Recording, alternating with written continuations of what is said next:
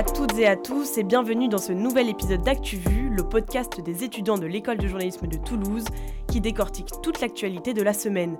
Dans cette nouvelle émission, Tristan reviendra sur la mise en examen de l'entreprise française de matériaux de construction Lafarge.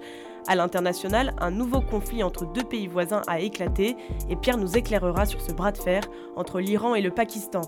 Payer pour visiter une ville, c'est du jamais vu, et pourtant, Venise a mis ce système en place. Alexandre nous en parlera. Côté sport, l'Union nationale des footballeurs professionnels est dans la tourmente et c'est Hugo qui va nous expliquer pourquoi. Enfin, pour les recommandations, Valentine vous donnera quelques conseils sur comment remplir les dossiers des concours et aussi 2-3 astuces pour les autoportraits filmés. Mais tout de suite, c'est l'heure du affluoté avec Benjamin.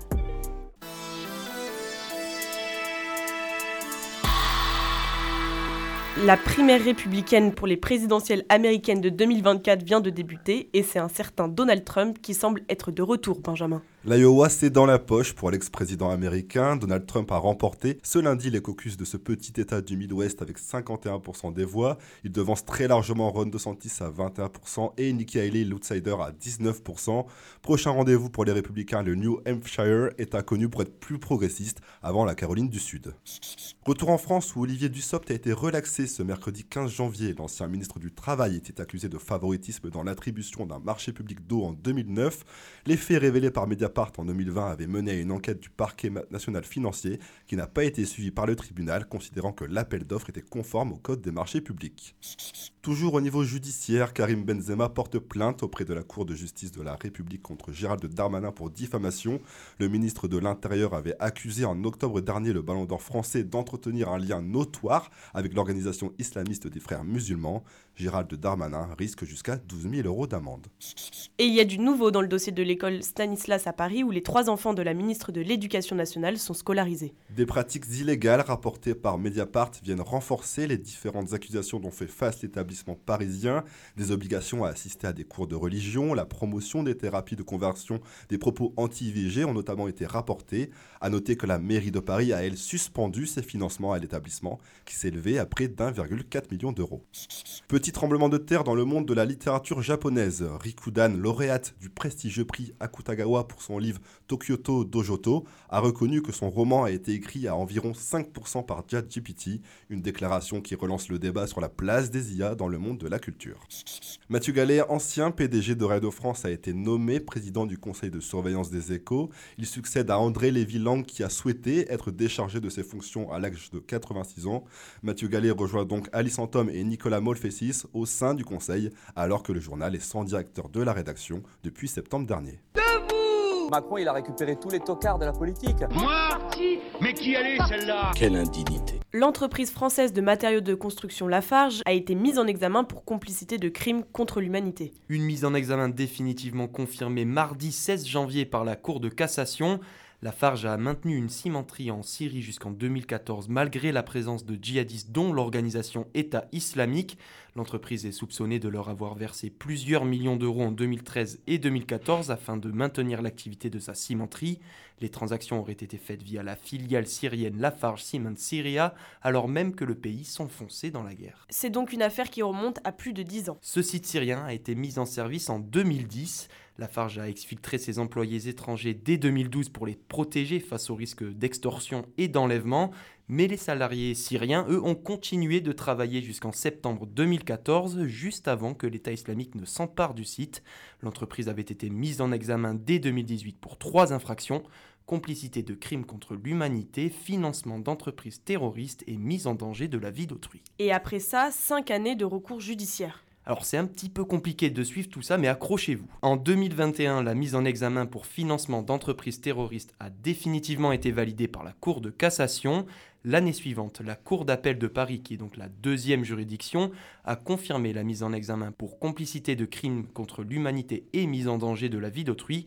Et il y a quelques jours donc, la Cour de cassation, qui est la plus haute juridiction, a définitivement approuvé la mise en examen pour complicité de crimes contre l'humanité en revanche, elle a abandonné les poursuites pour mise en danger de la vie d'autrui, la loi française n'étant, je cite, pas applicable aux salariés syriens. En octobre 2022, Lafarge avait déjà annoncé payer une sanction financière de 778 millions de dollars aux États-Unis et de plaider coupable pour avoir aidé des organisations terroristes entre 2013 et 2014. Moins de 700 000 bébés nés en France en 2023. Les données démographiques de l'INSEE viennent de le révéler. C'est le plus faible nombre de naissances sur un an depuis la Seconde Guerre mondiale, une baisse de près de 7% par rapport à 2022 qui s'explique notamment par l'inflation et les difficultés à concilier vie familiale et vie professionnelle. Avec 1,68 enfants par femme, la France reste malgré tout le pays avec le plus haut taux de fécondité en Europe, où la moyenne est de 1,53 enfants par femme. Le français Cyril Picard devient l'un des hommes les plus recherchés en Europe. L'agence Europol l'a placé dans sa campagne annuelle Most Wanted, une opération de communication qui vise à retrouver les principaux fugitifs européens. La liste recense les identités de 61 personnes dont 3 Français. Cyril Picard est suspecté d'avoir tué sa fille de 10 ans en l'étranglant en mai 2022. Plus aucune trace de l'homme de 54 ans depuis le 15 mai 2022. Bon navigateur, il est susceptible d'avoir fui par la mer pour se cacher à l'étranger. God save the king. Sono una donna, sono una madre, sono italiana. I have a dream. Be you. Be, be proud of you. La situation s'envenime au Moyen-Orient, ultra impliqué dans les relations autour du conflit à Gaza, l'Iran provoque désormais ses pays voisins, dont le Pakistan, Pierre. Oui, après la Syrie et le Kurdistan irakien, c'est au tour du Pakistan d'essuyer une pluie de missiles émanant de l'Iran. Prétexte, le groupe djihadiste Jaish al-Adl, armé de la justice en arabe, aurait établi son quartier général dans le sud de la province du Baloutchistan, dans l'ouest du Pakistan. Il faut rappeler que l'Iran poursuit une série de représailles contre les groupes terroristes de la région, dont l'État islamique, notamment depuis l'attentat meurtrier de Téhéran début janvier qui avait fait 84 morts. Mais problème, le Pakistan n'est pas resté sans réponse. Et a surtout pris l'Iran à son propre jeu, car la puissance nucléaire islamique a mené des frappes sur l'Iran sur le même mobile de caches terroristes, bilan 9 victimes dont femmes et enfants. Le Premier ministre du Pakistan a d'ailleurs quitté précipitamment le forum de Davos qui se tient actuellement en Suisse au vu de l'escalade des tensions entre les deux puissances régionales. Islamabad avait jugé inacceptable l'intervention iranienne sur son sol. On attend de connaître désormais la réaction de Téhéran. L'Iran mène un jeu dangereux qui risque donc d'embraser toute la région. Oui, car ces opérations unilatérales militaires viennent s'additionner avec la diplomatie iranienne contestable dans la région. Fervent soutien du Hamas dans le conflit avec Israël via sa branche paramilitaire du Hezbollah. L'Iran a aussi pris le parti des rebelles houthis du Yémen qui déstabilisent le commerce en mer Rouge. Les gardiens de la révolution se dressent donc une liste d'opposants assez conséquente au Moyen-Orient. Les forces politiques internationales prennent même la situation au sérieux. Oui, Moscou, Pékin et l'Union européenne ont effectivement appelé à la désescalade après avoir exprimé leurs vives inquiétudes. Le rôle de Pékin sera crucial pour résoudre ce début de conflit, la Chine entretenant de bons rapports avec les deux États. Alors tu évoques Moscou, l'Iran n'est pas l'unique source de préoccupation du Kremlin. Et cette fois n'est pas coutume, on parle bien de sécurité intérieure en Russie puisque des émeutes ont éclaté dans l'Oural. L'arrestation d'un opposant politique nommé Fail Azinov a mis le feu aux poudres dans une région où Poutine vient souvent se servir en chair à canon pour son conflit ukrainien. 6000 émeutiers se sont révoltés contre les forces de l'ordre, certains d'entre eux risquent jusqu'à 15 ans de prison, c'est un fait notable, à quelques mois de l'élection présidentielle russe. Un vote qui laisse peu de place au doute, à l'inverse de celui qui a animé la Chambre des communes au Parlement britannique. D'abord mené par Boris Johnson, puis repris par Richie Sunak, le projet de loi sur l'expulsion des migrants irréguliers au Rwanda a été passé au cri par les députés britanniques. Et après des débats houleux à Westminster, le texte est approuvé par la Chambre des communes. Soulagement pour l'actuel Premier ministre conservateur, inquiétude en revanche pour l'ONU. Prochain examen devant la Chambre des Lords pour entériner la loi conservatrice. This is Elon Musk. C'est une première dans le monde, Venise va faire payer l'entrée pour visiter la ville le temps d'une journée, Alexandre. Quelles sont loin les rues de Venise en plein confinement, les dauphins qui nagent dans des rues désertes. Cette semaine, Venise a mis en vente ses premiers billets pour pouvoir visiter la ville pour un tarif de 5 euros. Mais je vous rassure, si vous avez prévu d'y aller prochainement, les périodes payantes sont limitées à la haute saison touristique. Seulement 29 jours par an sont concernés entre le 25 avril et le 14 juillet. Et si vous êtes étudiant notamment, ça reste gratuit. L'objectif est donc clair, lutter contre le syndrome de Venise. Ce sentiment de rejet qui se répand aux 50 000 habitants de la ville, il faut dire qu'ils accueillent chaque année 20 millions de visiteurs et parmi eux 80% ne viennent que sur la journée. Le maire de la ville ne veut pas réduire le nombre de touristes mais plutôt mieux les répartir en gros, éviter que tout le monde s'agglutine au même moment sur les ponts, les bateaux-bus et dans les ruelles. Mais Venise n'est pas la seule ville européenne à regorger de touristes. L'île de Santorin en Grèce par exemple et Dubrovnik en Croatie ont décidé de réduire le nombre de croisiéristes qui débarquent chaque jour. Et malheureusement, le surtourisme n'est pas le seul défi auquel est confrontée Venise, avec entre autres la montée des eaux qui la menace. C'est la plus forte chute des ventes sur le marché immobilier depuis 50 ans. Le marché immobilier en crise, ce n'est plus une surprise. Les transactions dans l'ancien ont chuté de 22% en 2023 selon la Fédération nationale de l'immobilier, la FNAIM. L'horizon n'est pas plus réjouissant pour 2024. La FNAIM prévoit que la baisse se poursuive d'environ 10%. Des billets de 0 euros vendus 3 euros à partir de février en France. Oui, ça peut paraître étonnant, des coupures créées à l'occasion des 80 ans du débarquement de 1944. Et là, ça sera premier arrivé, premier servi, parce que, attention, il n'y aura que 3000 billets imprimés. Ils n'auront aucune valeur monétaire hein, et seront mis en vente au moment du Salon des collectionneurs près de Limoges le 11 février prochain. Moi, je crois pas qu'il y ait de bonnes ou de mauvaises situations. Moi, tu me parles pas d'âge. Uh, I, I uh, recoup the ball. Encore une sombre histoire qui secoue le football français. Après la fédération, place à l'Union nationale des footballeurs professionnels. Le syndicat des joueurs est dans la tourmente et des placements financiers n'ont pas été très réglo, Hugo. Étienne Capou, Nicolas Douchès, Benoît Chéroux et une trentaine d'autres personnalités de la Ligue 1 réclament des millions d'euros à l'UNFP. La faute à des propositions de placements financiers peu fiables dans des EHPAD. Le deal est simple, acheter des chambres auprès d'adhérents pour faire fructifier leur argent. Mais très vite, tout dérape. Les footballeurs sont en réalité de simples copropriétaires et celui qui détient l'agrément pour faire fonctionner les EHPAD, c'est l'exploitant.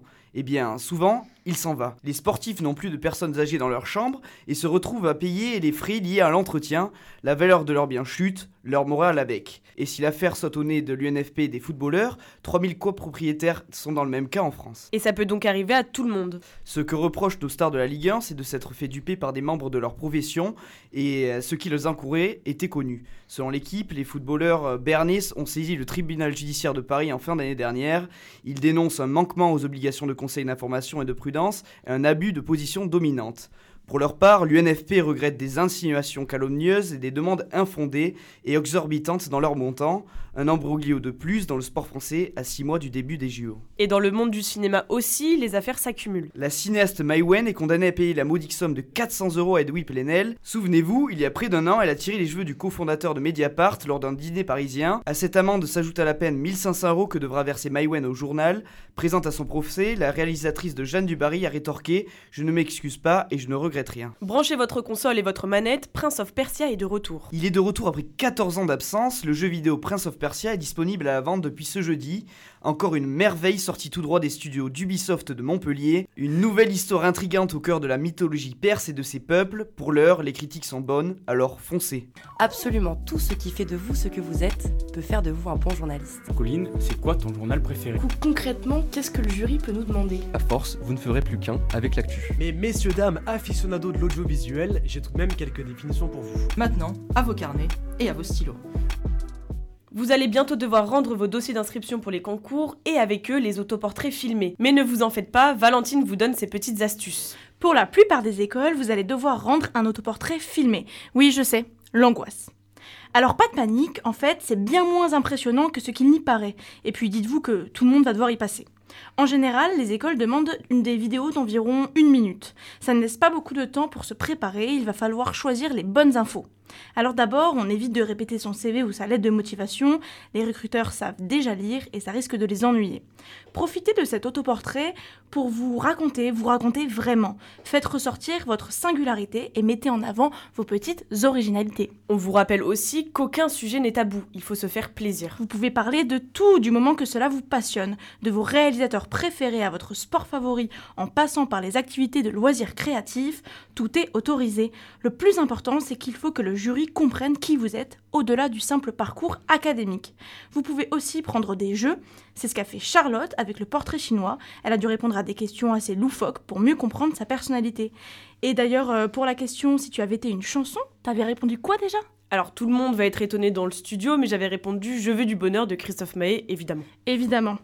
Euh, bon, moi j'avais parlé de mon personnage de dessin animé favori, et honnêtement, je vais pas vous cacher que la petite cuichette avait fait son effet. La manière de filmer et le matériel autorisé est très libre aussi. Oui, vous pouvez utiliser une caméra, un appareil photo, un téléphone ou encore votre webcam. Vous pouvez varier les angles ou rester statique, c'est vous qui voyez. Le plus important, c'est de faire parler sa créativité et de créer quelque chose qui vous ressemble. Pareil pour le montage, vous pouvez tout couper ou laisser tel quel, à vous de voir.